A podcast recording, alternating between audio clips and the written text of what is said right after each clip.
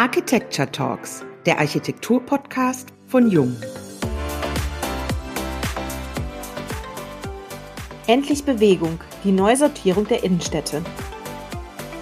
Der Strukturwandel im Handel, vom stationären Laden zum Onlinehandel, wirkt sich auf die Funktionen der Innenstadt und damit den gesamten Gefüge des Zentrums aus. Der Immobiliendruck ist riesig, lokale Geschäfte werden verdrängt und durch die immer gleichen Ketten ersetzt. Gleichzeitig verbrauchen wir viel zu viel Fläche, ein Großteil davon an den Stadträndern, zum Beispiel für Einfamilienhaussiedlungen und Gewerbegebiete. Auf der grünen Wiese baut es sich halt einfach viel, viel leichter als im Bestand. Und dann kam die Corona-Pandemie und bis dato lebendige Innenstädte waren von heute auf morgen gespenstisch leer. Welche Chance sich hier bietet, darüber sprechen wir, Nicole Heppner und Wiebke Becker, Heute mit Jan und Benjamin Wirth, die Gast sind in unserem Podcast. Hallo. Hallo. Hallo und herzlich willkommen, ihr beiden, beim Jung Architecture Talks Podcast. Schön, dass ihr heute dabei seid. Vielleicht für die Zuhörerinnen und Zuhörer, die euch noch nicht so gut kennen, ihr führt seit 2012 gemeinsam in Bremen das Büro Wirth Architekten. Nach verschiedenen Stationen, unter anderem in Berlin, Rom, Paris und Schloss Versailles, habt ihr euch entschlossen, in die Heimat zurückzukehren. Ein kleines Projekt, der Remisenpavillon, brachte großes öffentliches Interesse. Inzwischen arbeitet ihr an vielen Projekten in unterschiedlichen Maßstäben. Aber heute reden wir über ganz was anderes. Endlich Bewegung habt ihr euren Impuls genannt. Eure Erleichterung, die Neusortierung der Innenstädte anzupacken, ist förmlich zu spüren. Was muss denn hier passieren? Das Thema haben wir uns vorgeknüpft erstmal, weil, weil es wirkt auf den ersten Blick so, als würde die ganze Welt in Scherben brechen. Und wir wollen das jetzt eigentlich ins Positive drehen und finden, dass jetzt gerade ein Impuls gegeben wird, der zu einer Gesundung ist jetzt ein komisches Wort, aber der, der, der einfach vorher schlichtweg nicht möglich gewesen wäre. Und jetzt haben wir uns natürlich auch als Architekten gefragt, wir schlagen so ein Thema vor, was jetzt gar nicht so unmittelbar Architektur ist, aber tatsächlich bestimmt es seit ein paar Monaten total unseren Alltag, weil wir fast nur noch so also die Projekte laufen weiter, so da, da hatten wir gar keine Einschnitte. Es ja. kommen aber gerade unheimlich viele Corona-Interventionen dazu, die eher städtebaulicher und wirtschaftlicher Planungsnatur sind. Also zum Beispiel, das ist jetzt in der Bremer Innenstadt so, dass da ganz, ganz viele Projekte angestoßen werden, die aus der wirtschaftlichen Perspektive angestoßen werden. Und jetzt bilden sich Gruppen aus dem Kreativbereich zusammen, also Architekten, wir dann mit der Hochschule für Künste oder engagierten Leuten aus den Ortsämtern zum Beispiel oder mit ein paar Professoren von der Hochschule und wir schlagen Konzepte mit oder wirken auf ja. Entwicklungen ein, die jetzt in der Innenstadt in Gang gesetzt werden. Mhm. Und da irgendwie so als, als Architekt der Verantwortung für seine Stadt auch übernehmen will und die irgendwie mitformen will oder Missstände immer festgestellt hat, der muss jetzt irgendwie gerade sich da einbringen, um Sachen in Bewegung zu setzen, weil jetzt gerade funktioniert es. Also es ist tatsächlich so, wenn man jetzt irgendwelche Vorschläge macht, dann wird dafür drei Wochen später ein Budget bereitgestellt und dann fangen jetzt irgendwann Maßnahmen an. Also es ist eine total surreale Zeit. Ist ja auch schon seit, ähm, seit längerem so, dass die Innenstädte irgendwie so ein bisschen wie aus der Zeit gefallen scheinen. Alle Händler klagen über den Onlinehandel. Ja. So richtige Maßnahmen hatte irgendwie keiner so richtig. Und ähm, dieser Schock jetzt gerade ist vielleicht auch eine sortierende Möglichkeit, eine Innenstadt wieder zu was, zu was ganz Neuem zu machen, was, was mhm. nicht mehr so funktional ist. Und was habt ihr da für Ideen? Vielleicht habt ihr da ja ein konkretes Beispiel für uns. Also wichtig ist uns eher so eine, so eine grobe Struktur, dass so diese, dass wir jetzt nicht nur, die, die Wirtschaft konzentriert sich jetzt ganz stark auf die A-Lagen und versucht im Grunde eine Schadensbegrenzung an dem zu, zu was macht man, Schadensbegrenzung macht man, um, um, zu, um zu gucken, dass der Betrieb irgendwie weiterläuft, dass das Stadtbild irgendwie erhalten bleibt. Das ist so die, die große Linie, die auch plausibel ist. Und wenn man als Politiker Verantwortung für solche Prozesse hat, dann will man ja auch nicht, dass die Innenstadt vor die Hunde geht. Mhm. Aber wir legen dabei eher den Fokus auf andere Entwicklungen, die jetzt ermöglicht werden können, dass sich in Randgebieten Entwicklungen oder, oder kleine Gewerbe entwickeln können oder gemischte Gewerbe und neue Welten, die vorher nicht so möglich waren. Was Benjamin auch schon gesagt hat, im Grunde das Problem ist, gerade hier auch bei der Bremer Innenstadt, bei den meisten Innenstädten ja ist schon ewig bekannt und es gab immer schon total viele Initiativen, die Innenstadt aufzubrechen oder da die, die irgendwas zu verbessern oder in die Gänge zu kommen. Nur es gab immer so, so ein festes Gefüge von wirtschaftlichen Interessen, dass da keiner jemals reinkommen konnte. Also das mhm. konnte man aus politischer Perspektive oder so aus, aus der, von der Politik aus angreifen, sondern das musste jetzt irgendwie zu diesem Knall kommen, um überhaupt was in Bewegung zu setzen. Ihr habt das eben schon genannt, äh, die Neusortierung. Und zu einer Neusortierung gehört ja dann auch eine neue Verhandlung des öffentlichen Raums, auch in dem Fall, im Sinne von mehr Grün, mehr Differenzierung in den Flächen, oder? Mhm. Ja, das, das wäre zum Beispiel schon ein sehr, sehr konkreter Anlass. Das wäre so, so weit muss man vielleicht noch gar nicht gehen. Also im Prinzip langfristig würde ich, würden wir auch sagen, ist das unbedingt ein Ziel. Aber das sind ja riesenbauliche Maßnahmen würden wir auch sagen, dass die, die ganzen Innenstädte so funktional, letzten Endes auch ja auf Basis der Charta von Athen, Funktionstrennung, Handel in der Innenstadt, dann draußen wird gewohnt, man fährt im Auto rein, haben die Innenstädte einfach total viel Verkehrsschneisen gekriegt, total viel ja. Parkraum äh, wurde hergestellt, was man ja eigentlich auch in Frage stellen könnte. Aber man kann ja mit den Beständen, mit den bestehenden Gebäuden, die aber da sind, ähm, haben wir den Eindruck, kann man auch direkt angreifen, direkt Leerstände neu programmieren, benutzen und was viel, was viel Natürlicheres da einsetzen. Mhm. Ja, also was Benjamin da angesprochen hat, diese Monostrukturiertheit von so einem System, die ist eben auch wahnsinnig anfällig. Es wurde irgendwie dann in den 70ern so eine Kunststadt oder was weiß ich, vielleicht 60er, so, so eine Kunstform von Innenstadt kreiert, die auf ein Funktionstrennungssystem hin funktionierte. Und sobald irgendwie eine neue Konkurrenz dazu kommt, ist es im Grunde wie so ein einseitiges Ökosystem total anfällig. Da kann das nicht darauf reagieren, dieses Ökosystem Innenstadt. Ja. Und jetzt wäre es wahrscheinlich in Bremen zum Beispiel ewig so weitergegangen, dass die gestrauchelt hätte, die Läden dahin gesiegt hätten und so eine schleichende, immer weiter sich verflüchtigende Attraktivität da gewesen wäre. Und jetzt ist eben die Möglichkeit, dass, also jetzt, das hat sich also auch so, so hochgeschaukelt, dass dann die, ähm, die, die Mietideen von Eigentümern relativ abstrus wurden. Also wenn man jetzt mal verfolgt, warum einzelne Geschäfte aufgeben, dann sind es tatsächlich steigende Mietforderungen in Zeiten von. Corona, wo man sich tatsächlich auch so ein bisschen fragt, was genau stellt sich der Vermieter davor. Und auf der anderen Seite sind aber auch diese Einzelhändler in die Jahre gekommen und haben irgendwie, waren ewig lange keinen richtigen Konkurrenzdruck ausgesetzt, der vom Internet her kam und sind jetzt immer noch ein bisschen überrascht und überfordert davon, eine neue Kraft zu entwickeln, die gegen das Internet konkurrieren kann.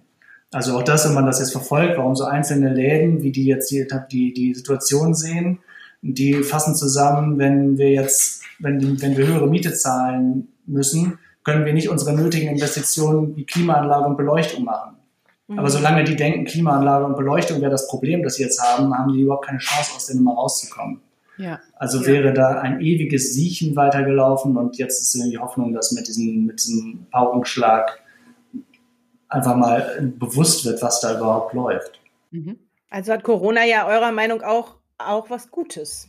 Ja, es ist vollkommen. Auch, ja. Also für die, es ist natürlich unheimlich bitter jetzt für die, also diese, die Investoren. Ich weiß nicht, welche komplexen Strukturen hinter den Investoren in diesem Gebäude in der Innenstadt stehen. Das, da hängen ja auch Existenzen dran.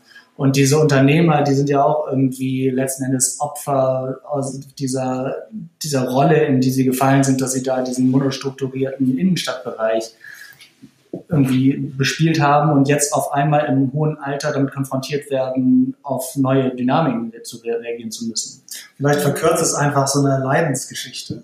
Also wie Jan schon meinte, dieses Dahinsiechen, das könnte man wirklich verlängern, aber man kann sich gegen so einen Strukturwandel wie Online-Shopping ja nicht, nicht sperren. Das wird ja weitergehen, auch wenn es Einzelinitiativen gibt, dass der Bäcker dann sein Brot selber im Lastenrad ausliefert. Wird es ja immer geben, wird auch funktionieren, aber gesamtstrukturell wird sich das ja nicht durchsetzen. Mhm. Und das erinnert so ein bisschen an so Maschinensteuer im 18. Jahrhundert, die irgendwelche Webstühle zerstört haben, weil sie ihr Handwebgewerbe in Gefahr gesehen haben.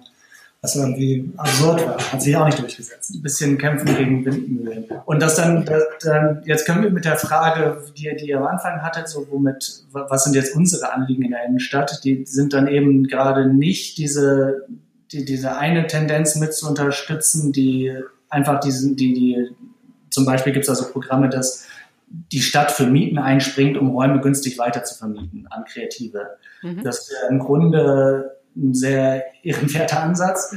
Es ist allerdings auch wieder so eine Verlängerung von diesem Siechtum und sind sich ergeben in diese, in diese Immobilienpreisstruktur. Also so, so kommt man aus der Nummer nicht raus. Also das, das ist, ist, also müssen jetzt in diesem Prozess gerade alle federn lassen, also sowohl die Mieter als auch die Vermieter. Habt ihr mal ein konkretes Beispiel, wie es aussehen kann? Also in Bremen haben wir das, die, das, die, hat die Stadt eigentlich unheimlich viel Potenzial, was sich außerhalb der, der A-Lagen so, so abspielt. Also da gibt es ja. ganz viele kleine Gassen, die relativ urban sind, die total untergenutzt sind. Und da wäre zum Beispiel ein Ansatz, in diesem, diese Straßen zu stärken und dann im Zweifelsfall auch mit so einem Regisseur für einzelne Bereiche eine, eine Nutzung zu kuratieren, die, die langfristig lebensfähig werden kann. Also eine, so eine Biodiversität, um mal wieder in dieser Ökosystemterminologie zu bleiben, irgendwie eine Biodiversität herzustellen und anzustoßen, die selber eine Stabilität langfristig entwickelt. Das ist ja im Prinzip, könnte man sich vorstellen, wie einen ganz normalen Gentrifizierungsprozess von einem total runtergekommenen Stadtteil. Das ist ja eine große Gefahr, eine ganze Innenstadt runterkommen zu lassen, damit sie sich dann von sich selbst aus wieder eine Attraktivität gewinnt und aufbaut. Aber letztendlich könnten es solche Strukturen sein. Vielleicht müsste es dann so sein, dass, äh, dass es einen Berater, einen Kuratierer gibt, der der einfach dem wieder auf die Beine hilft, so eine Art Entwicklungshilfe leistet, welche, welche Läden, welche Kreativen oder welche Produzenten mit neuen anderen Produkten und Angeboten von Freizeitgestaltung, von Produkten, von Lebensmitteln in ähm, dann äh, Ladenflächen oder Flächen geht, die, wo die Preise gerade gesunken werden. Also, gesunken werden? Äh, gesunken sind. ich habe nur nachgefragt, weil ich gerade nicht wusste, was du mitgemacht hast. In der Innenstadt sind ja dann recht viele große Ladenflächen. Was passiert denn bei eurem Ansatz, wenn ihr das alles jetzt dezentralisiert und rausholt und an anderen Stellen äh, einsetzt? Was passiert denn mit diesen großen Flächen, die es gibt?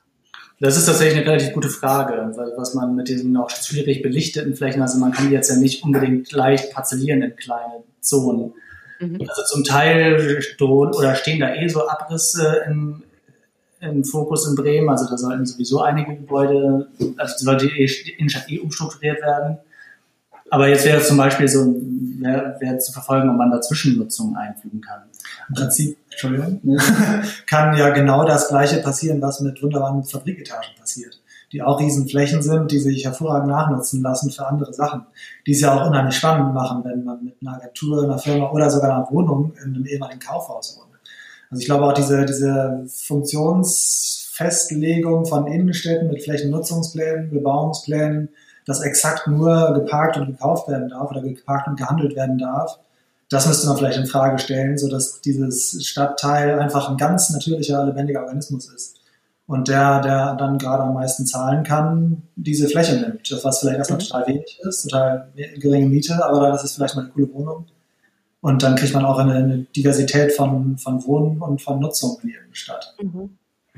Ja, und die erste Brücke, das, das, würde sich jetzt ja ein bisschen ziehen. Die erste Brücke wäre dann eben mit so Zwischennutzung da reinzugehen, dass vielleicht die, die Uni Bremen muss sich dann irgendwie entzerren, braucht irgendwie viel Platz für die Lehre oder so dass man da mit so, dass man da diese Räume kurzfristig bespielt. Mhm. Ja, das heißt, Ideen habt ihr da genug. Mhm. Eigentlich schon. ja. Und ähm, wir haben ja am Anfang schon erwähnt, dass ihr in verschiedenen Maßstabsebenen arbeitet, vom konkreten Gebäude bis zum Marktplatz in den Städtebau. Äh, wie geht ihr denn an eure Aufgabenstellung heran? Gibt es einen Unterschied im Entwerfen vor Corona und nach Corona? äh, es gibt eigentlich eine andere Schlagkraft, die dahinter steht, weil das Problem war tatsächlich ja das gleiche. Wir haben so ein Innenstadtprojekt, auch mit der Hochschule für Künste zusammen, die bespielt den zentralen Bremer Domshof mit Möbeln und mit so Konzerten und so Geschichten, um den erstmal in den Fokus und ins Bewusstsein zu rücken.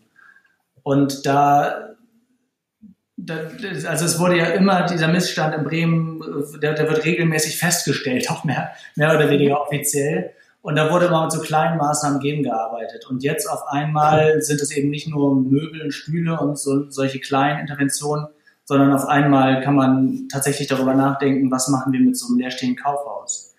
Und dann steht da irgendwie auch eine ganz andere, ganz andere Instanzen der Wirtschaft dahinter, was man, denn das, ist, das sind einfach neue Möglichkeiten, neue Budgets, die dann aufploppen. Und eben auch ein offeneres Gehör für die für die Missstände, weil also die, der, der Wille, wie gesagt, der war immer da, aber die Strukturen so festgefahren, dass man da nichts machen konnte. Und es gibt keinen Regisseur für die Innenstadt, der die Befugnisse hätte, wirklich was in Angriff zu nehmen. Der würde ja, gegen, ja. gegen die jetzt funktionierende Wirtschaft stemmen. Das ist ein etwas schwieriges Unterfangen.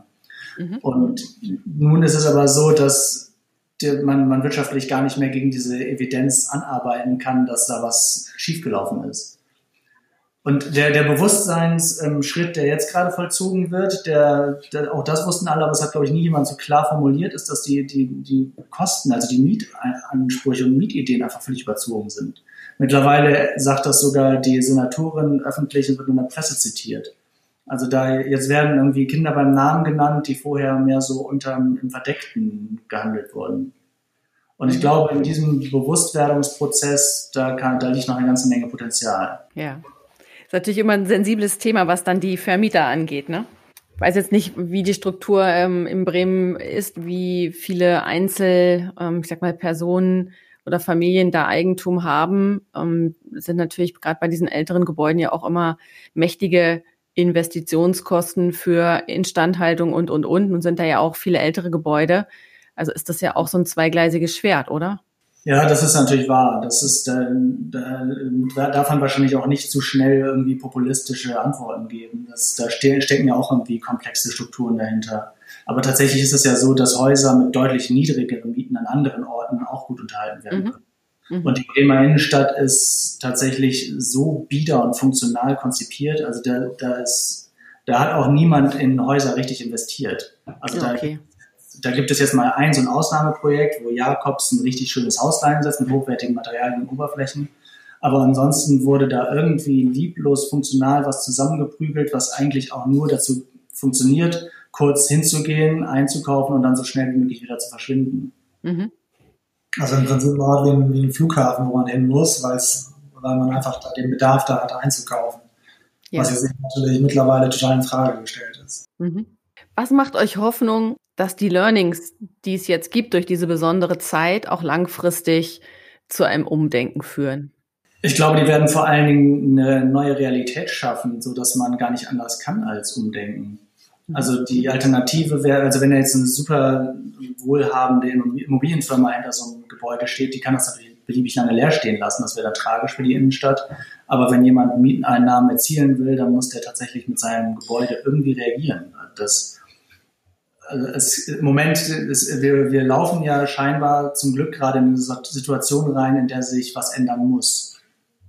Viele Sachen sind, glaube ich, auch einfach wirklich bewusst. Bei neuen ähm, städtebaulichen Quartiersentwicklungen denkt man ja auch total darüber nach. Nutzungsmischung, Wohnen, Gewerbe, produktive Stadt wird ja seit ein paar Jahren jetzt auch total proklamiert und auch versucht umzusetzen, auch mit, mit Hindernissen vielleicht.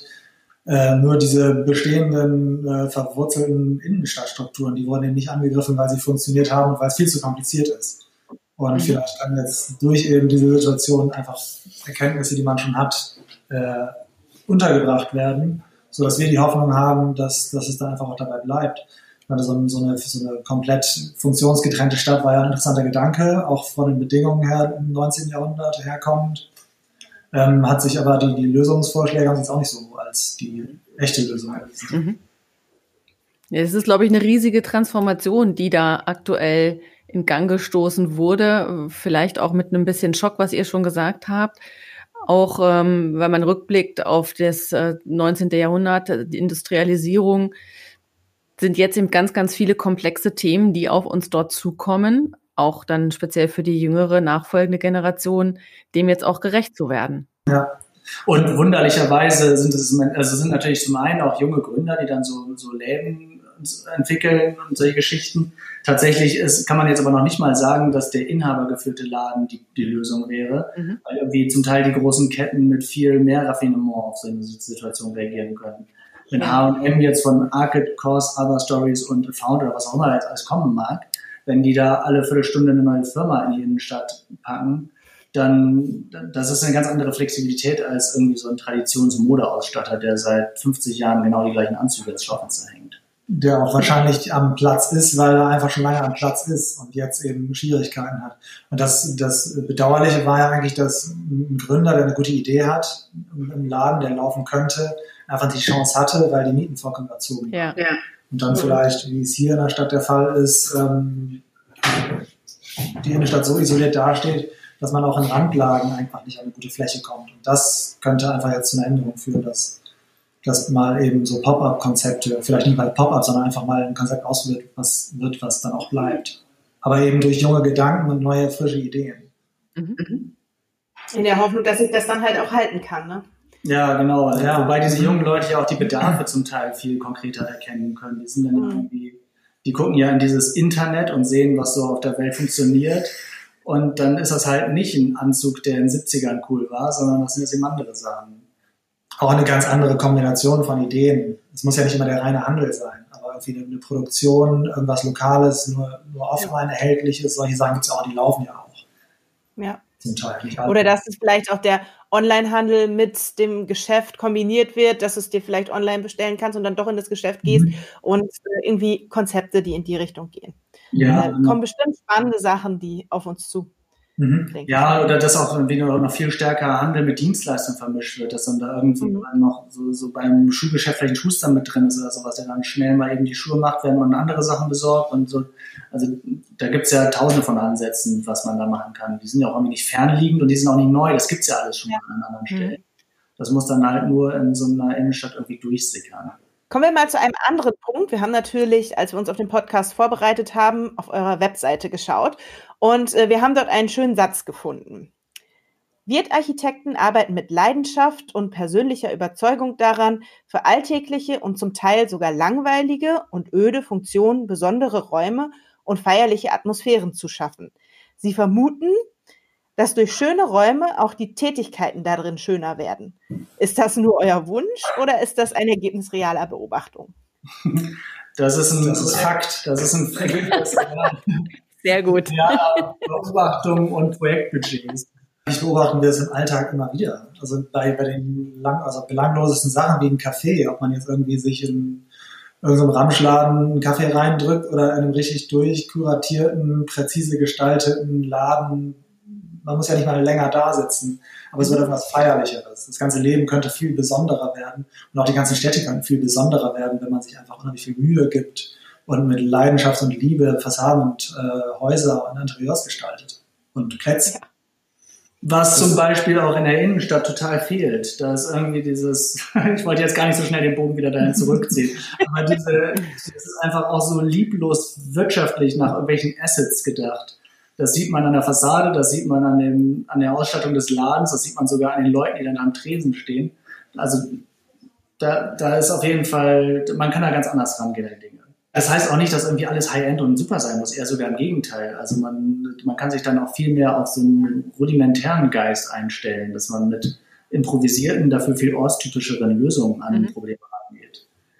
Und dann ist einfach nicht nur, das, der Karstadt muss jetzt meinetwegen nicht aussehen wie Harrods oder sowas, aber man könnte da irgendwie aus einer Substanz auch was relativ Gutes machen, wenn man ganz viel Klimbim und Trash rausholt.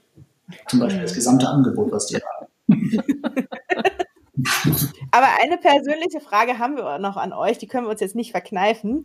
Wie funktioniert denn die Zusammenarbeit zwischen euch als Brüder? Also gibt es nur basisdemokratische Entscheidungen oder hat jeder ein eigenes Tätigkeitsfeld? Äh, äh, eigene Tätigkeitsfelder gibt es jedenfalls nicht. Das soll man schon anfangen. Wir machen schon alles gemeinsam, alles Wichtige. Wechselseitige Diktatur vielleicht. ja, ähm, aufeinander eindreschen nicht, aber reden und ähm, bis hin zu irgendeinem Konsens, der dann gefunden wird. Ja, schon. Also basisdemokratisch klingt das so unangenehm, aber im Grunde läuft es tatsächlich ein bisschen darauf hinaus. Also mittlerweile ist es ja eigentlich auch so, wir machen solche, solche entscheidenden Prozesse auch mit den Mitarbeitern, die wir zum Glück endlich haben, mhm. zusammen. Und äh, das, das, ist, das sind im Grunde nicht nur wir beide, sondern sind wir jetzt alle klingt so romantisch klischeehaft, aber tatsächlich ist das auch ein bisschen so. Klingt traumhaft, aber eins können wir, glaube ich, sagen, Nicole, wenn wir euch erlebt haben, immer im fröhlichen Doppelpack. ja, alleine fühlen wir uns total verloren. Das Ding ist, es ist auch totaler Skandal, dass wir gleich zu verschiedenen Terminen müssen. Keine Ahnung. Hoffentlich geht das gut. unwahrscheinlich. Ihr Lieben, ganz, ganz herzlichen Dank für eure Zeit und äh, für die Inspiration zu diesem Thema. Ähm, das glaube ich, kann man nicht nur auf Bremen jetzt äh, münzen, die, die Dinge, die ihr angesprochen habt. Ich lebe ja in Celle, da passen ganz, ganz viele Dinge auch und ähm, vielleicht hört der eine oder andere sich das ja an, dass ähm, ihr mit den Ideen, die ihr habt, eben auch ganz viele erreicht werden. Ja, herzlichen Dank für die Einladung. Ja, hat uns großen Spaß gemacht. Ja, und auch vielen Dank an unsere Zuhörer. Und wenn es Themen oder Redner gibt, die euch da draußen interessieren, dann schreibt uns doch gerne eine E-Mail an architekten.jung.de. Und ansonsten hören wir uns bei der nächsten Folge der Jung Architecture Talks, dem Architektur-Podcast von Jung.